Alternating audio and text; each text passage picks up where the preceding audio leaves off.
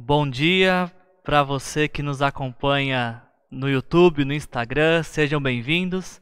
É uma grande alegria poder ter você conosco mais essa manhã. Obrigado por escolher estar aqui conosco, nos assistindo através dessa, dessa transmissão. Nossa esperança, expectativa é que esse seja um bom tempo para você também, seja um tempo proveitoso. Que Jesus abençoe sua família, Jesus abençoe sua casa. Embora você está na sua casa, uh, espero que você possa reservar esse tempo para poder ouvir a voz de Deus. Deixa a louça para depois, deixa o almoço esperando um pouquinho só. Senta-se, aquieta o coração e, e ouça a voz de Deus nessa manhã uh, comunicando o quanto Ele te ama e o quanto Ele se preocupa com a sua vida. Nesse mês de maio, uh, nós estamos, como todos os anos aqui na Igreja Aliança, nós decidimos dedicar esse mês de maio para para falar sobre família. Uma vez por ano, aqui na Igreja Aliança, nós paramos, uh, separamos um tempo, um mês específico, para falar sobre família, para falar de como deve ser nossos relacionamentos familiares. Então, como você pode ver, ah, se você é membro dessa, dessa igreja, você sabe que ah, há algum tempo a gente já tem falado sobre família.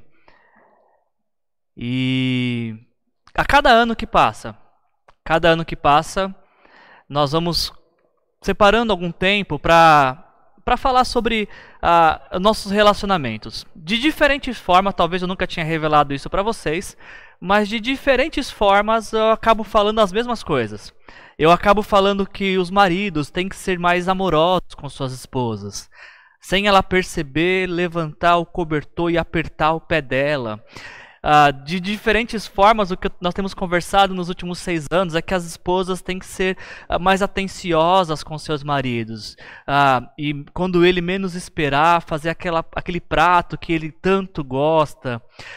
tem encorajado os maridos a jogarem as cuecas furadas fora e as esposas jogarem as camisetas de deputado fora. Nada de roupa de casa. tem encorajado nesses últimos seis anos aos filhos respeitarem seus pais, a tratarem com honra os seus pais. Inclusive, isso é um mandamento bíblico com promessa. Quem quer viver muito, respeite e honre seus pais. Temos também encorajado nos últimos seis anos, de diferentes formas, ah, para que os pais não terceirizem a educação dos seus filhos, a criação de seus filhos, para que os pais sejam pais efetivos e não pais que terceirizam. E de uma maneira, se eu pudesse resumir esses seis anos de, de mensagens de família que fizemos, uh, de uma certa forma bem, bem resumida, o que nós temos falado é sobre aproximação, sobre termos um relacionamento familiar de proximidade, de profundidade, de sair da superficialidade para mergulhar na relação familiar que que com muitas bênçãos Deus preparou para cada um de nós. Talvez depois de seis anos uh, de mensagens, eu acho que as minhas orações e mensagens foram ouvidas, porque agora a gente está bem próximo. Por conta do, do confinamento, do, do isolamento social, que nos ha incentivado por um tempo de pandemia que estamos passando, agora nós estamos mais perto do que nunca. E agora, aquilo que por, durante seis anos incentivei, a proximidade, pode ser que agora isso seja um problema. Depois de seis anos, pode ser que agora a gente está tão perto, mas tão perto, que se você, talvez a sua casa, não sei se está desse jeito aqui, mas talvez você percebeu que nesse tempo de isolamento a casa ficou um pouco pequena. Pode ser que a casa agora tá um pouco diferente. Você nunca tinha percebido, percebido, pensado que a casa podia ser tão pequena, que as coisas podiam ficar tão fora do lugar assim, que a paciência podia acabar tão rápido. Talvez você não tinha ah, descoberto até o presente momento que tinha filhos tão, como posso dizer, tão ativos, tão espontâneos, com tanta energia assim, e talvez você não percebia isso antes porque eles estavam na escola e agora estão dentro de casa. É, esse tempo que a gente está passando de, de confinamento, de isolamento, as nossas relações familiares estão se intensificando.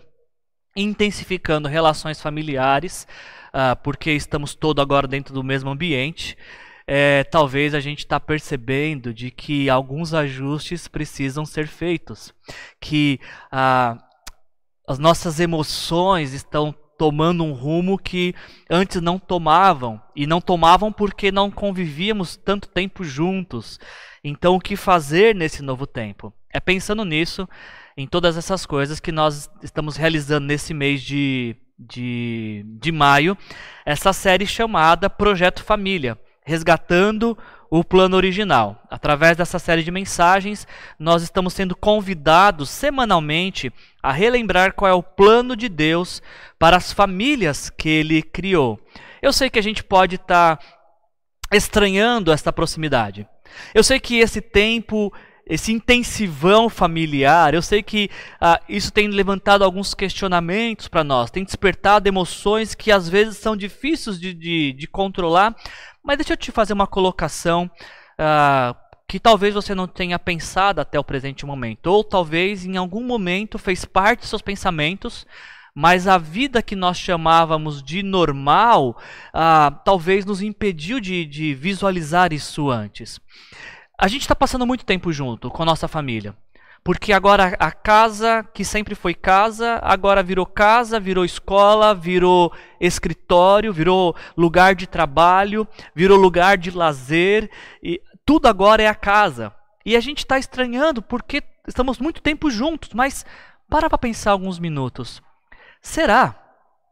Será que não deveria ter sido sempre assim? Será que a, a nossa relação familiar não deveria ter sido sempre assim? Nós estranhamos passar tempo junto, mas, por exemplo, pense na questão do casamento. Nós não escolhemos casar com alguém para passar a vida inteira com essa pessoa. Por que, que alguns estão estranhando agora o tempo que estão passando junto com seus cônjuges? Não seria nada mais natural que, que sempre fosse assim e que marido e mulher pudessem estar juntos, pudessem fazer coisas juntos, pudessem uh, ter uma relação intensa? Esse, eu tenho falado aqui para nossa igreja que o nosso uh, isolamento tem que se transformar em um isolamento útil. Portanto, mulheres, sigam este bom exemplo, coloque seus maridos para cozinhar e principalmente coloque eles para lavar a louça. E maridos, demonstrem o quanto vocês amam suas mulheres lavando a louça, uh, participando das atividades do lar, porque havia um falso mito de que o lar quem cuida é a mulher, a responsável por todas as atividades do lar é a mulher. Mas nesse tempo de isolamento, acho que seria bom os nós homens revermos isso e demonstrarmos também afeto por nossas esposas compartilhando atividades do lar. Ah, e tenho certeza que se você é um bom marido, ah, hoje mesmo você vai lavar a louça do almoço de domingo e demonstrar assim o seu afeto. Nós talvez estejamos estranhando o tempo que estamos passando com o nosso cônjuge, mas esse deveria ser o normal. Foi para isso que nós nos casamos, foi para isso que decidimos ah, abrir mão da, da, de uma vida solitária para uma vida conjunta. Então, nada mais natural esse tempo que a gente está passando junto. Pode ser que a vida agitada nos fazia pensar o contrário, que apenas encontrando com nossos cônjuges no final do dia, que isso era normal. Mas a gente está entrando agora em um novo normal familiar.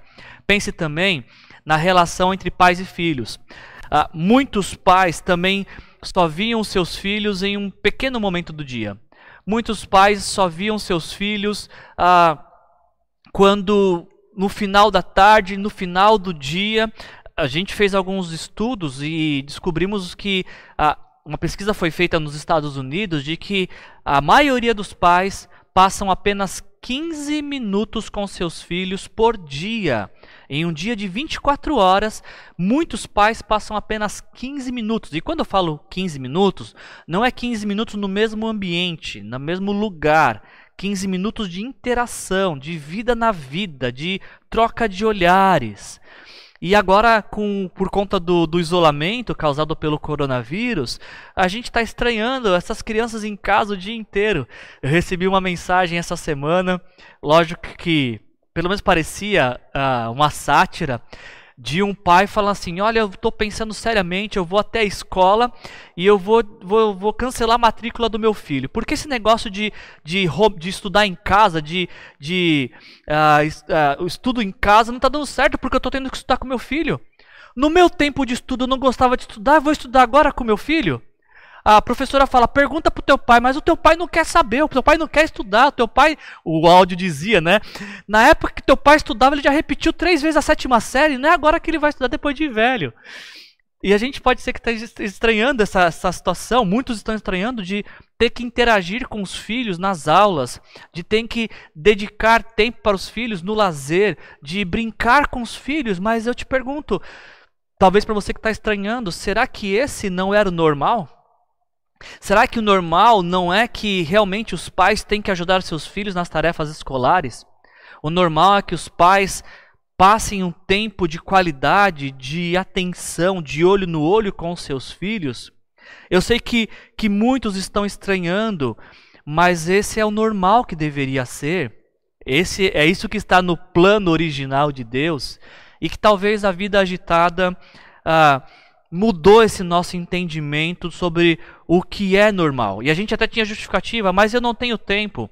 Eu não tenho tanto tempo assim disponível para passar com meu filho, para passar com a minha esposa.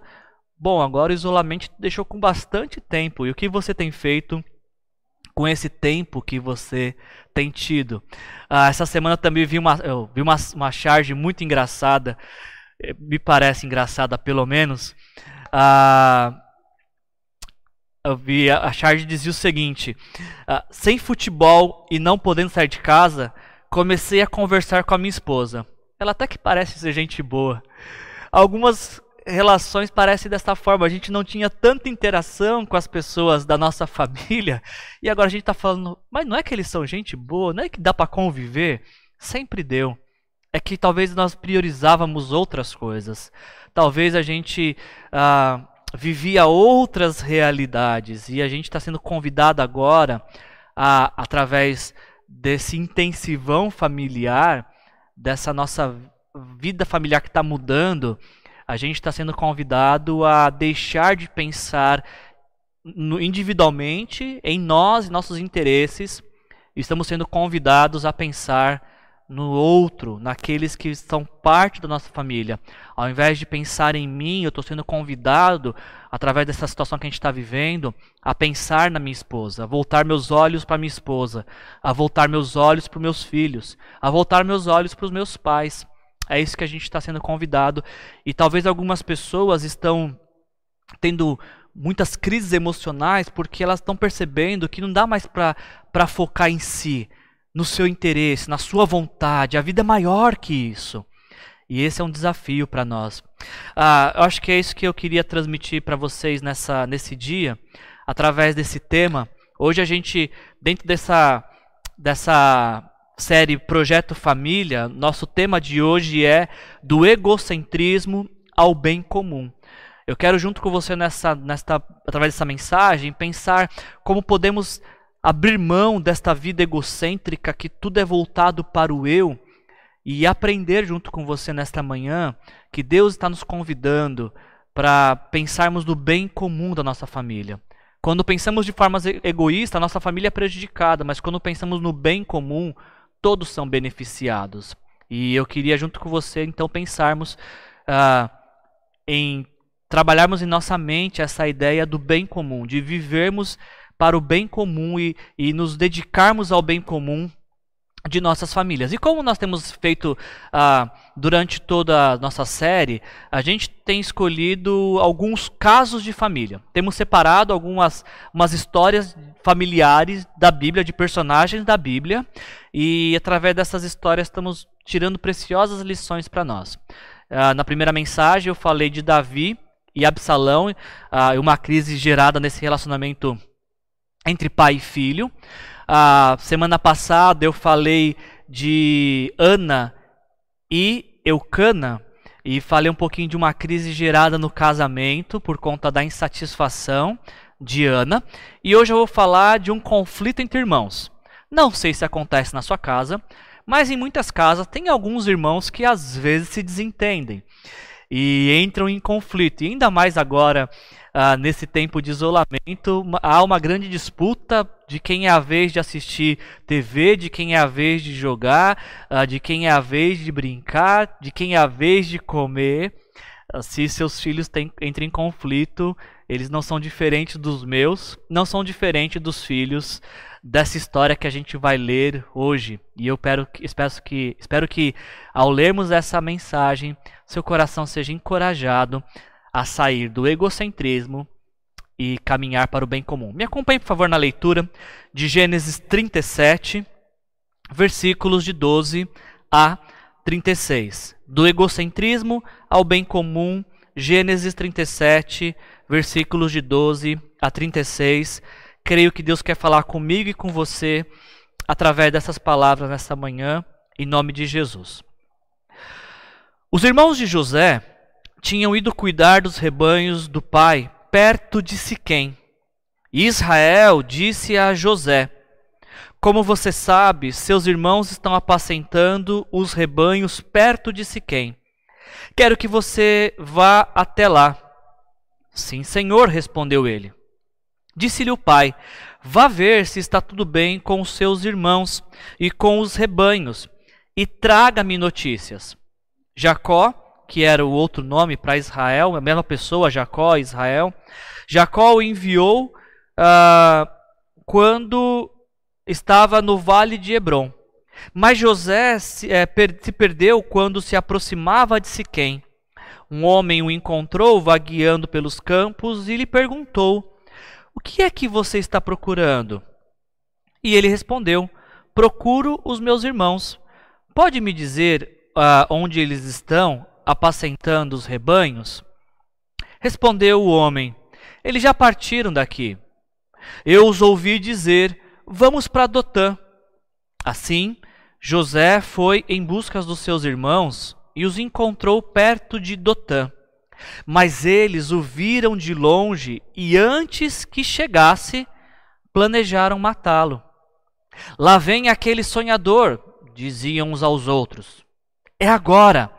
Vamos matá-lo e jogá-lo num desses poços, e diremos que um animal selvagem o devorou. Veremos então o que será dos seus sonhos. Quando Ruben, que era um dos irmãos, ouviu isso, tentou livrá-lo das mãos deles, dizendo: Não lhes tiremos a vida. E acrescentou: Não derramem sangue, joguem-no naquele poço no deserto, mas não toquem nele. Rubem propôs isso, nos diz o texto. Rubens, Rubem propôs isso com a intenção de livrá-lo e de levá-lo de volta ao pai. Chegando José, seus irmãos lhe agarraram a túnica longa Arrancaram a túnica longa, agarraram e jogaram no poço, que estava vazio e sem água. E ao se assentarem para comer, viram de longe uma caravana de ismaelitas que vinha de Gileade. Seus camelos estavam carregados de especiarias, bálsamo, mirra, ah, que eles levavam para o Egito. Judá lhes disse, ah, Judá disse aos seus irmãos: o que ganharemos se matarmos o nosso irmão e escondermos o seu sangue? Vamos vendê-los aos ismaelitas. Não tocaremos nele, afinal, é nosso irmão, é nosso próprio sangue. E os seus irmãos concordaram. Quando os mercadores ismaelitas de Midian se aproximaram, seus irmãos tiraram José do poço e o venderam por vinte peças de prata aos ismaelitas, que o levaram para o Egito. Quando Ruben voltou ao poço e viu que José não estava lá, rasgou suas vestes e, voltando a seus irmãos, disse: O jovem não está lá. Para onde eu irei agora? Então eles mataram bode, mergulharam no sangue a túnica de José e a mandaram ao pai uh, com este recado: Achamos isso. Veja se é a túnica do teu filho. E aí então Jacó a reconheceu e disse: É a túnica do meu filho. Um animal selvagem o devorou. José foi despedaçado Então Jacó rasgou suas vestes, vestiu-se de pano de saco e chorou muitos dias por seu filho. Todos os seus filhos e filhas vieram consolá-lo, mas ele recusou ser consolado, dizendo: Não, chorando descerei à sepultura para junto do meu filho. E continuou a chorar por ele. Neste meio tempo, no Egito, os midianitas, midianitas venderam José a Potifar, oficial do Faraó e capitão da guarda. Até aqui. Ah, Para conversarmos hoje sobre o tema do egocentrismo ao bem comum, ah, eu escolhi essa história da família de Jacó. Se você quiser conhecer um pouquinho mais dessa história, se tiver interesse em conhecer toda essa história, ela se encontra no livro de Gênesis. E você, voltando nos primeiros versículos do capítulo 37, você vai se deparar com o relato de que Jacó tinha 12 filhos. Já pensou, parênteses aqui, já pensou esse tempo de isolamento com 12 crianças dentro de casa? Você percebe que você está numa condição bem melhor do que o Jacó estava. Jacó tinha 12 filhos. E, e de uma maneira muito clara e sem fazer questão de, de evitar, Jacó deixava claro que dos doze filhos, aquele que ele mais gostava era de José. E gostava mais de José porque José nasceu na sua velhice, nasceu quando Jacó já estava em avançada idade. Ah, mas, além disso, tem um outro motivo pelo qual eu creio que Jacó gostava mais de seu filho José.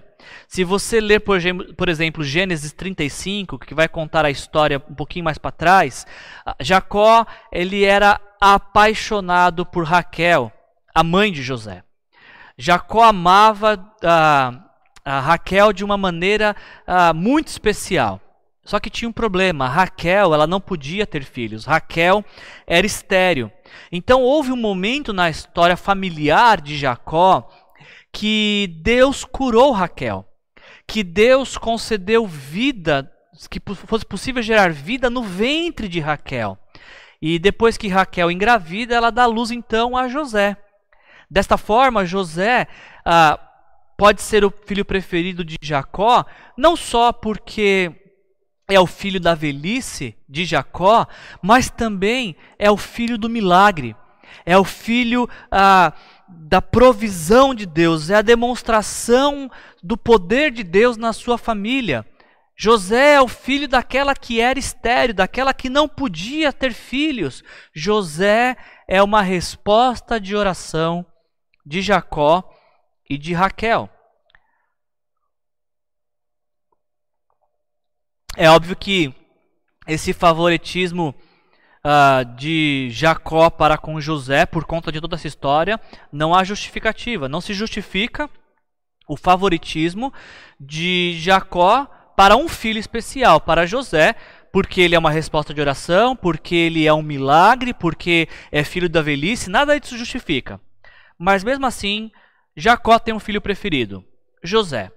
E este favoritismo de Jacó para com José gera um clima familiar muito ruim. Até mesmo Gênesis capítulo 37, versículo 4, diz que ah, os irmãos de José passam a odiá-lo e não conseguem tratar com ele de forma amável por conta de que Jacó, o seu pai, favorecia ele. A gente está falando de egoísmo né, nessa mensagem de família de egocentrismo, e logo de início a gente já vê a atitude de um pai, o egoísmo de um pai que escolhe um filho favorito, que elege um filho favorito, que estabelece um filho que deve ser privilegiado e prestigiado mais que os outros. Só que sem se dar conta disso, Jacó, ao prestigiar, privilegiar, não sei se essa palavra existe, produção, favoritar, uh, favoritar, tornar, ter como favorito José, ele acaba gerando uma grande frustração, uma grande mágoa, despertando a ira dos outros filhos uh, que ele tinha.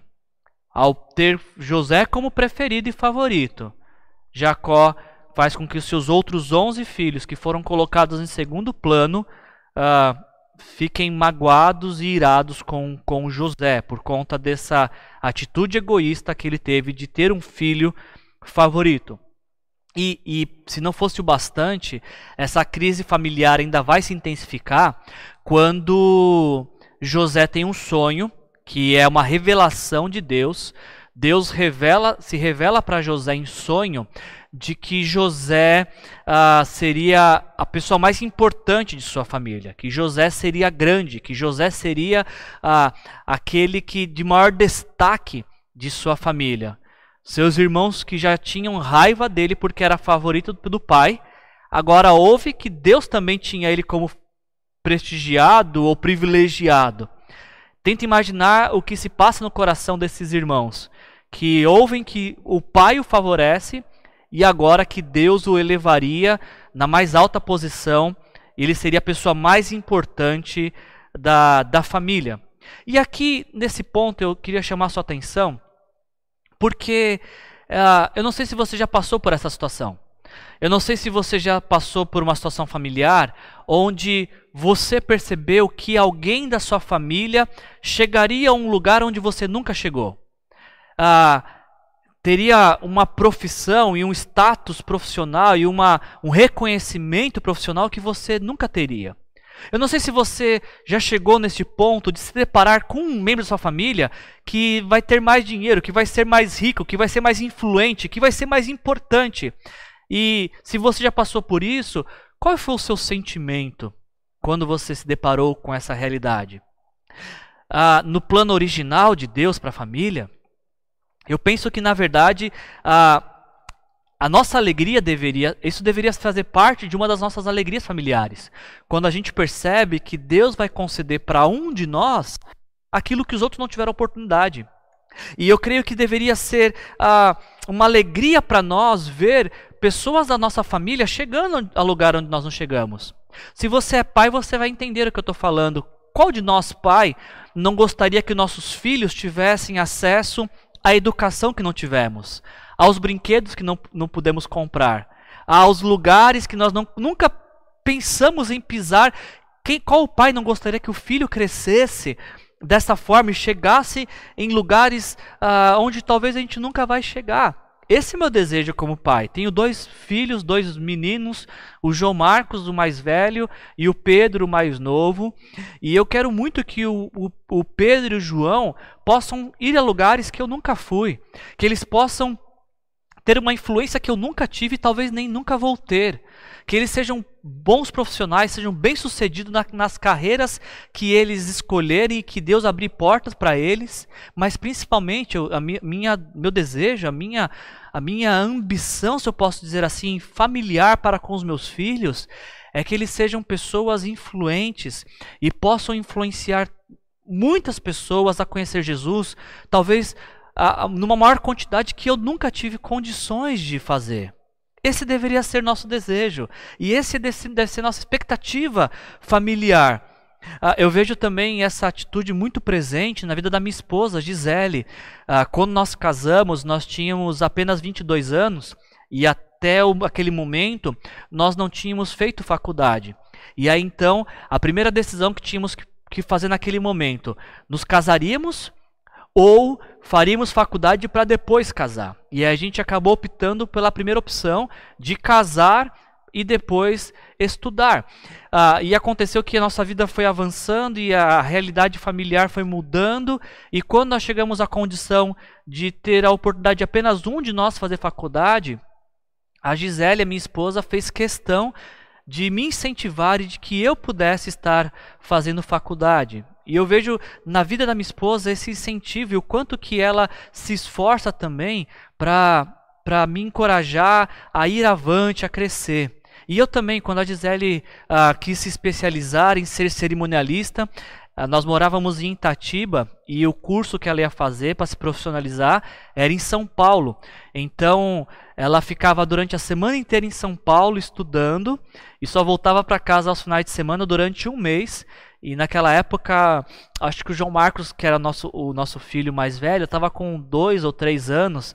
E aí eu passava a semana inteira junto, eu e o João Marcos, e nós dois juntos, uma equipe, eu e o João Marcos, incentivando a Gisele a dar esse passo. E eu creio que essa deveria ser as nossas atitudes familiares. As nossas brigas deveriam ser por isso para quem vai chegar mais longe. Nossas, nossas brigas deveriam ser por gentileza. Não, vai você. Não, acho que é a sua vez. Vai você. E nós devemos começar a discutir por quem vai ter a vez. Nossas discussões deveriam ser por quem vai ficar com o melhor, melhor e maior pedaço de carne e, e empurraríamos o, o, o, prato. Não, fica você com esse pedaço. Não, come você. Eu já comi ontem. E deveríamos brigar por essas coisas, por, por aquele que vai ser melhor beneficiado, por aquele que vai ser o mais vencedor, por aquele que vai ser prestigiado. Gisele e eu temos tentado incentivar isso, esse sentimento com os nossos filhos. Aconteceu várias vezes de ser aniversário de um, o João Marcos faz aniversário em janeiro e o Pedro em junho. E é muito comum, obviamente, que no aniversário do João só o João ganha presente, no aniversário do Pedro só o Pedro ganha presente. E aconteceu que quando um ganhava presente no seu aniversário, o outro ficava frustrado porque não ganhou nada. E a gente aproveitava essas oportunidades para ensinar nossos filhos que quando um ganha, a família inteira ganha. E a família inteira tem que se alegrar por aquele, aquele que um ganhou. E dessa forma nossos filhos, nós temos visto nossos filhos desenvolver esse sentimento que nem meus filhos não são perfeitos, tá? Nem sempre acontece isso. Às vezes dá errado, mas na maioria das vezes eles têm se alegrado pela vitória do outro, pela conquista do outro, por aquilo que o outro ganhou. E essa deveria ser nossa atitude familiar. Nós deveríamos ah, prestigiar ah, e nos alegrarmos com a alegria do outro, com a vitória do outro, com a conquista do outro. Eu, eu ouvi certa vez um professor meu, pastor Ricardo Agreste, falando em uma das aulas, que para falar sobre essa questão da alegria do outro, ele desenvolveu uma teoria. Ele chama de a teoria do pudim. Ele inclusive colocou isso no livro dele, uh, o livro Feitos para Durar. Aliás, parênteses. Se você vai ler dois livros neste isolamento, eu faço fortes recomendações para que esse seja um desses livros, Feito para Durar. Separa o fim da tarde, chama a sua esposa, fala amor, vamos ler um capítulo de um livro para intensificar nossa relação, para trazer bênçãos para o nosso relacionamento. Essa é uma boa dica de leitura. Pastor Ricardo Agreste, ele, ele fala que, para falar sobre essa questão de se alegrar por, pelo outro, ele conta uma história e ele, a partir desse momento, passou a chamar essa história de teoria do pudim. Deixa eu ler a teoria do pudim para vocês. Pastor Ricardo Agreste fala o seguinte: Quando eu era criança, em certa ocasião, Estávamos eu, meu pai e minha mãe em torno da mesa.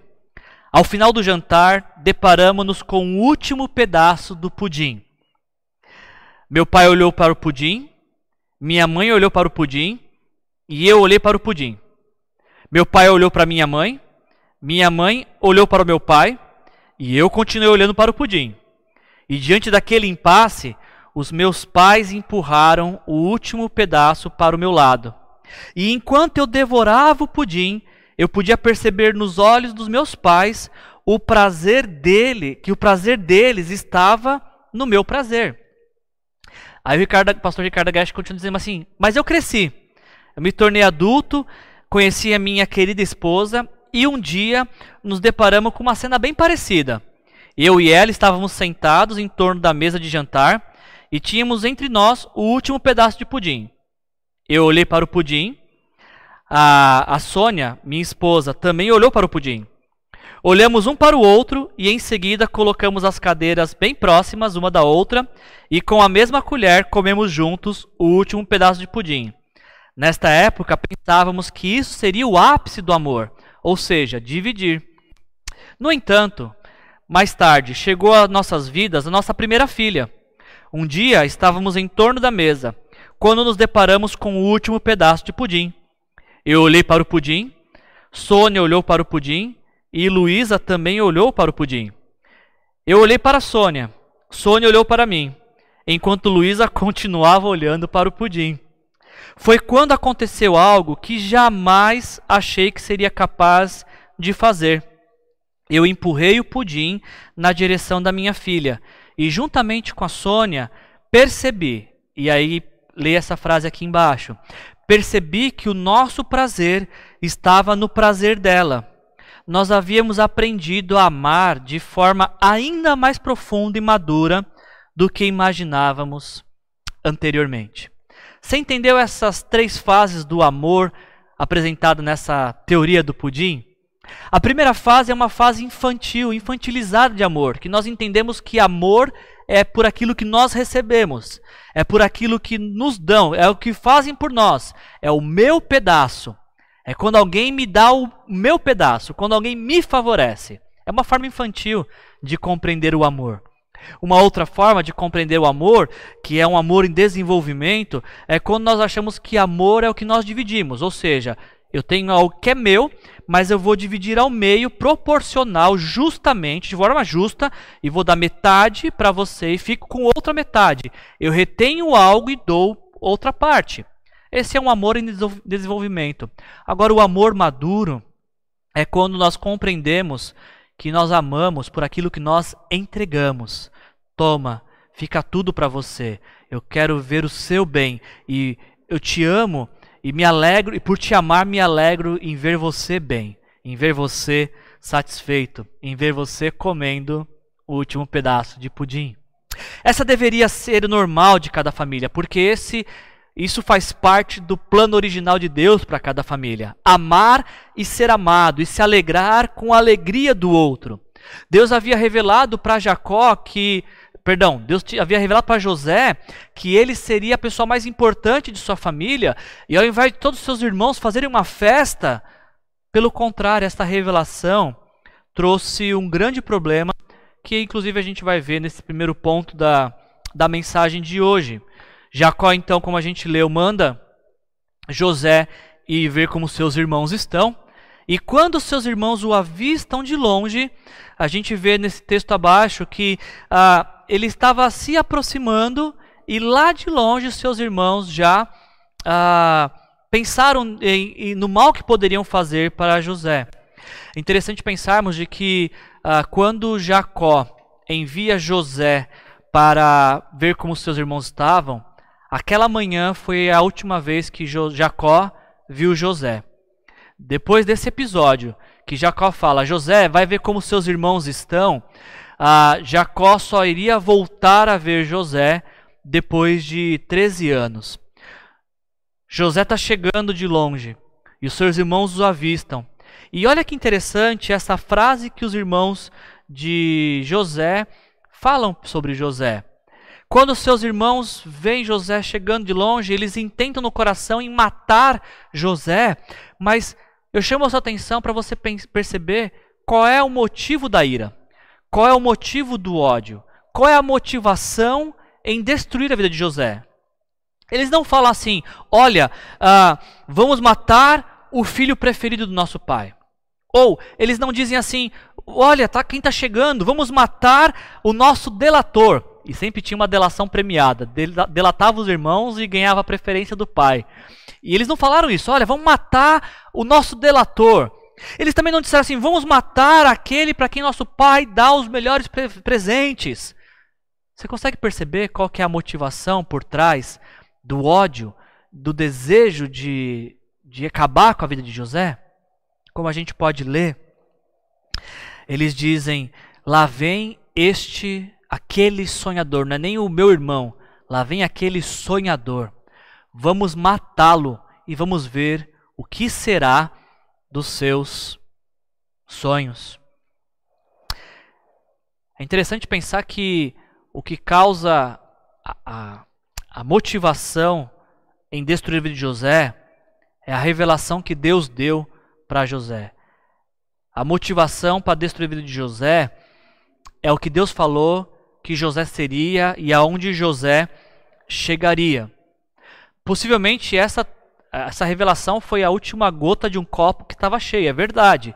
Mas nada justifica essa ação desses irmãos. Porque pensa comigo, quando esses irmãos falam, vamos matar José e vamos ver que sonhador que é ele, ou o que será dos seus sonhos, quando eles pensam em destruir a vida de José, No bem de quem eles estão pensando? Apenas em seu próprio bem. Estão de uma forma egocêntrica arquitetando destruir a vida de José para que suas vidas tenham alívio, para que as suas dores acabem, mas não parece estranho para você pensar em dar fim às suas próprias dores, causando sofrimento a outro? Nesta vida egocêntrica que nós, nossa, nosso coração pecaminoso uh, nos leva a ter, muitas são as vezes que nós queremos silenciar nossa dor, e para silenciar nossa dor a gente causa dor em outro pensando que no sofrimento do outro encontraremos o nosso descanso, o nosso sossego, mas não é isso que acontece.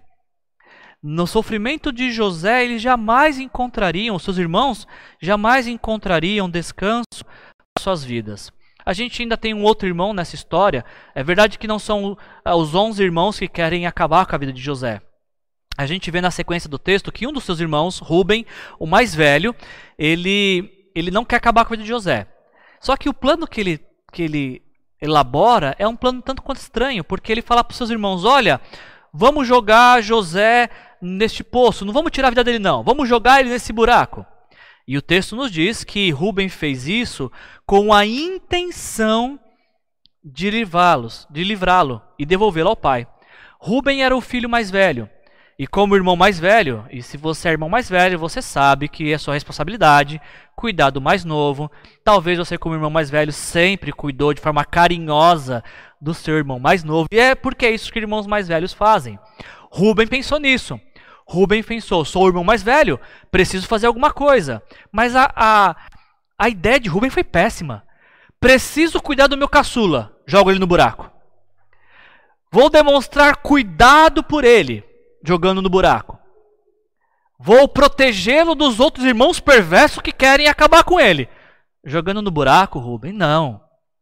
Ah, eu olho para esse texto e essa foi a parte que, que mais me chamou a atenção ao ver a mensagem, ao preparar a mensagem nessa semana, porque a atitude de Rubem é uma atitude com a qual eu luto, com o pecado que eu luto, que é o pecado da procrastinação que é o pecado de deixar para depois o que é preciso fazer agora. Se você me conhece há algum tempo, você sabe que eu odeio briga.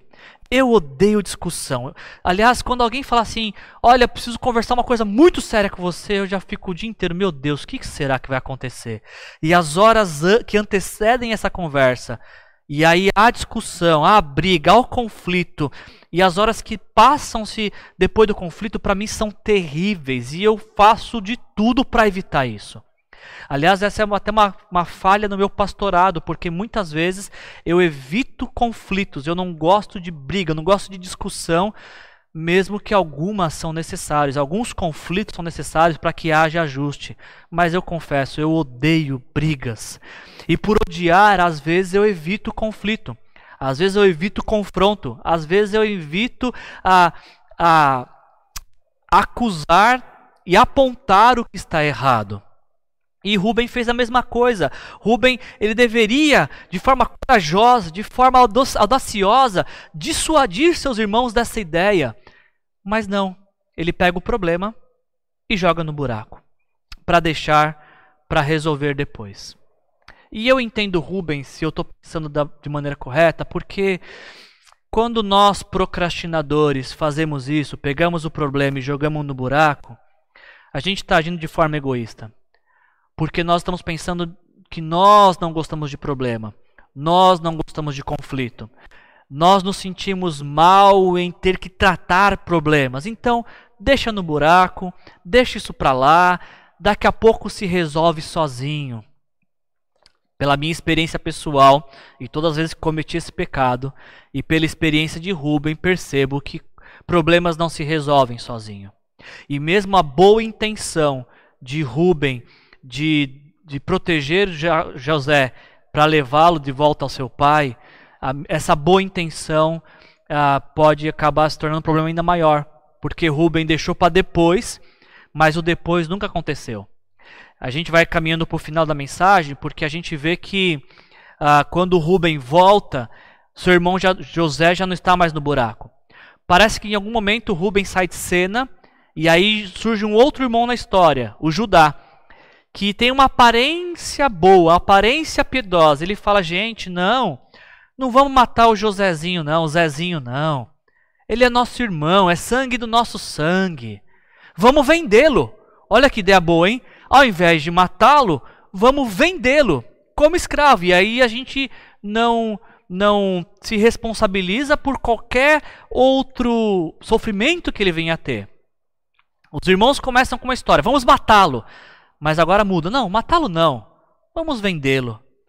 Olha que interessante como é que se cria uh, um padrão de justiça própria, onde você começa a mensurar que tipo de mal é aceitável. Não, matar não, matar é horrível, mas vendê-lo, é, vendê-lo parece ser uma boa ideia, porque se ele vier a sofrer na mão de outros, e a gente ainda lucra com isso. Me parece perversa essa ideia desse padrão de justiça que é criado, onde qualificamos que tipo de mal é aceitável. E o nosso padrão de justiça ele é perverso, porque ele sempre vai jogar a nosso favor. É um padrão de justiça tendencioso, porque o, o maior beneficiado em mira somos nós mesmos. No nosso tribunal de justiça pessoal, o veredito é sempre a nosso favor. Por isso que ele é um, um padrão de justiça deturpado pelo pecado. Começamos a pensar em que tipo de situações são aceitáveis de acordo com os nossos próprios padrões. Se, se você parar para pensar, você vai ver que a gente faz muito isso na vida. Nós rejeitamos, alguns de nós, por exemplo, rejeita terminantemente usar xingamentos para expressar nossa ira. Pra, porque ah, é inaceitável. Onde já se viu xingar as pessoas? É inaceitável. Mas a gente, no nosso padrão de justiça, parece ser aceitável ser grosseiro, ser rude, ser ah, bruto com as palavras, insensível sobre a justificativa de que, não, ofender com palavras de baixo calão, não, mas falar com dureza é aceitável.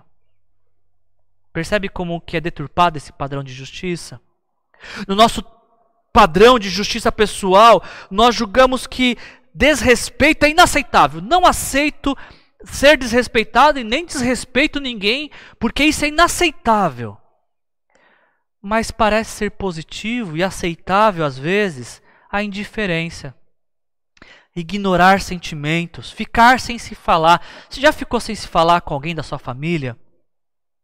Não, xingar eu não xingo, mas ficar sem falar a gente fica.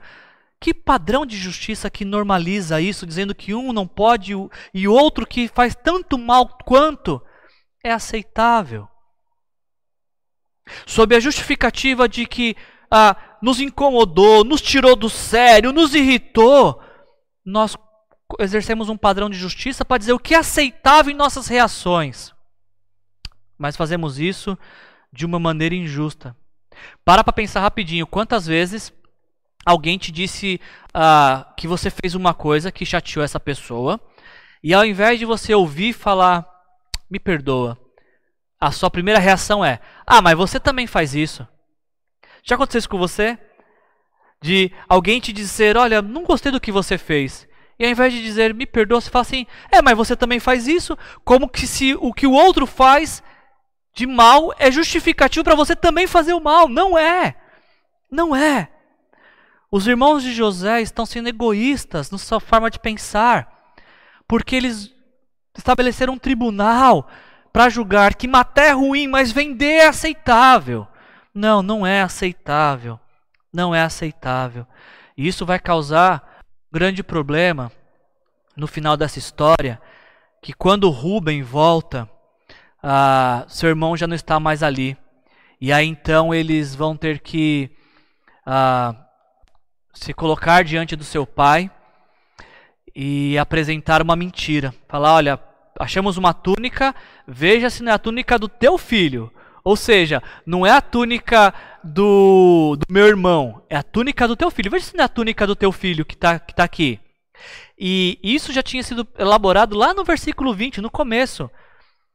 E agora Jacó pega aquela túnica que foi banhada em sangue de um animal e ele olha e ele fala assim: é a túnica do meu filho, é a túnica de José. Um animal o despedaçou.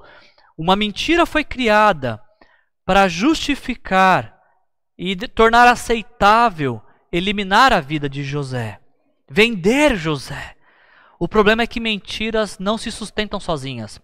Toda mentira precisa de uma outra mentira para sustentá-la, que por sua vez vai precisar de outra mentira, e de mentira em mentira uh, se cria um, um castelo de mentiras, que sempre vai precisar de uma pecinha nova para se sustentar, ao ponto de que depois de tantas mentiras já não se sabe mais qual é a verdade. Pense comigo rapidinho. Uh, os irmãos de José queriam matá-lo, mas decidiram vendê-lo como escravo. Para tratar desse erro que cometeram, eles criam uma mentira. José foi destruído por um animal. Colocam-se diante de Jacó, seu pai, fala: "Tá aqui, pai, ó, prova que José foi destruído por um animal." Jacó fica desesperado, fica ah, conturbado, fica agitado. Ele fala: Sim, é meu filho, meu filho se perdeu.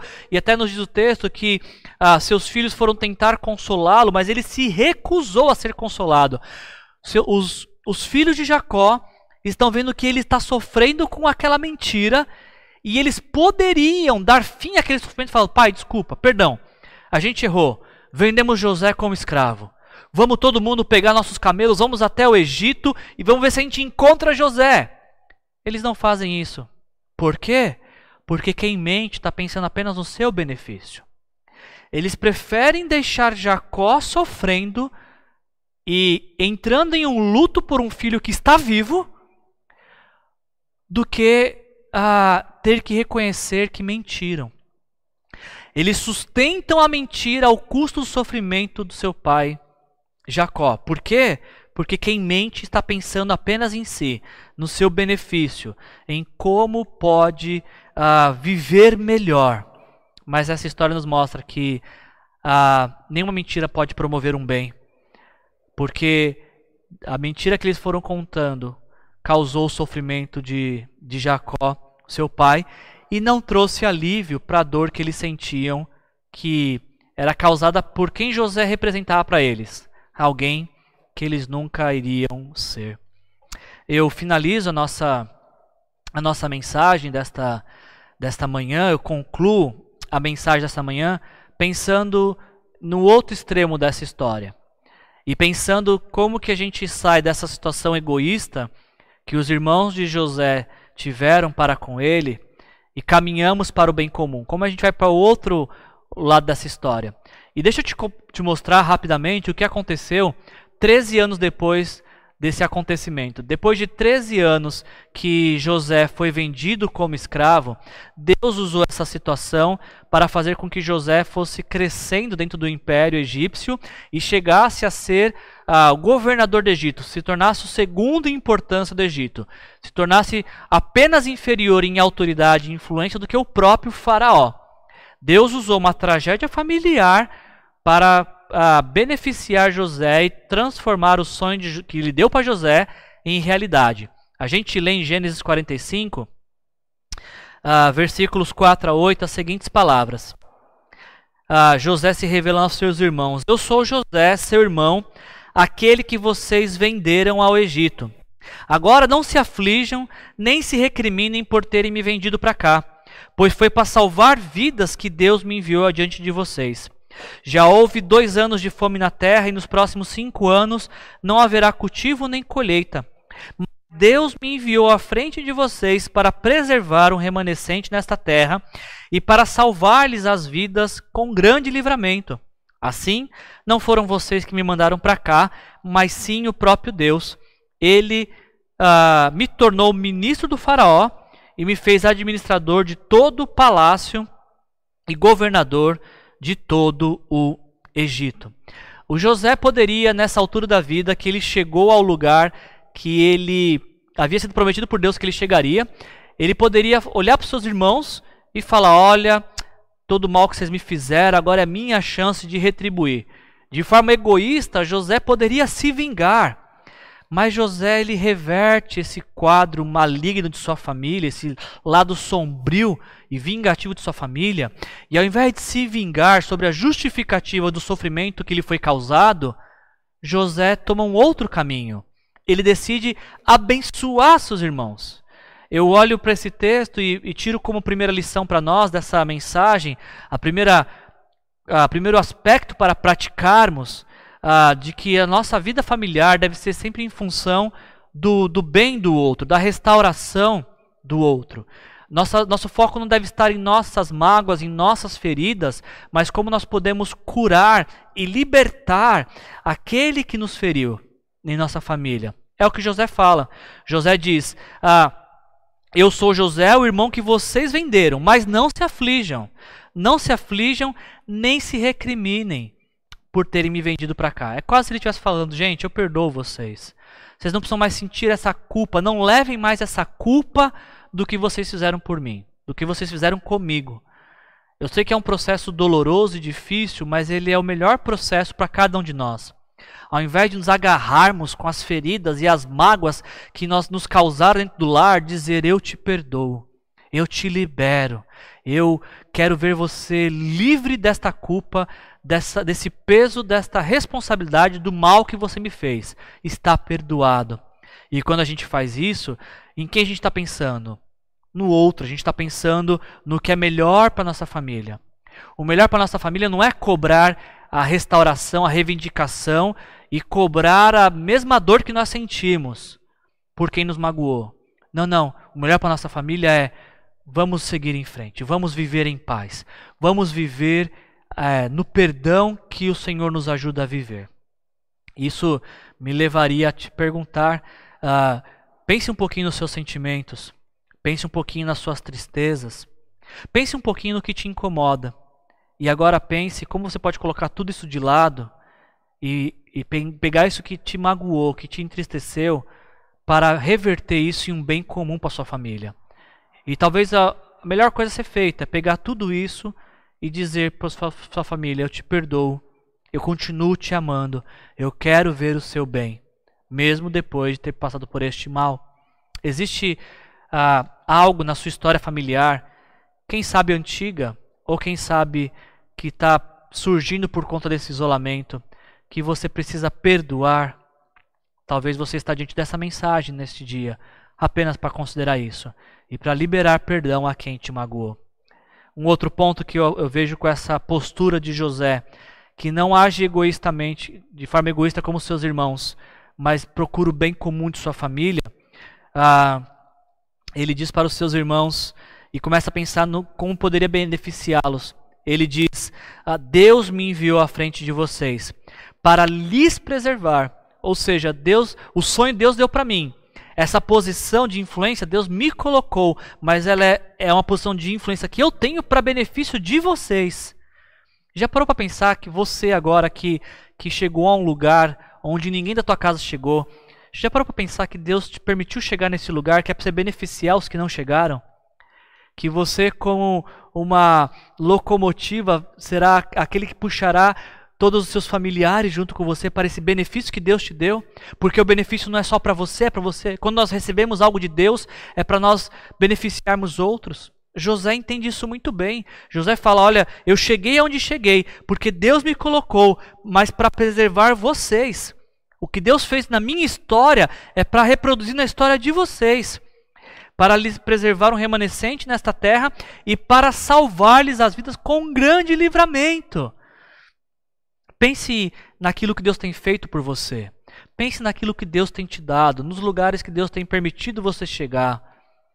Agora pense que tudo isso, como você pode reverter em benefício para as pessoas que estão na sua casa. O grande desafio dessa mensagem é pensar o que, que eu posso fazer pelas pessoas da minha casa.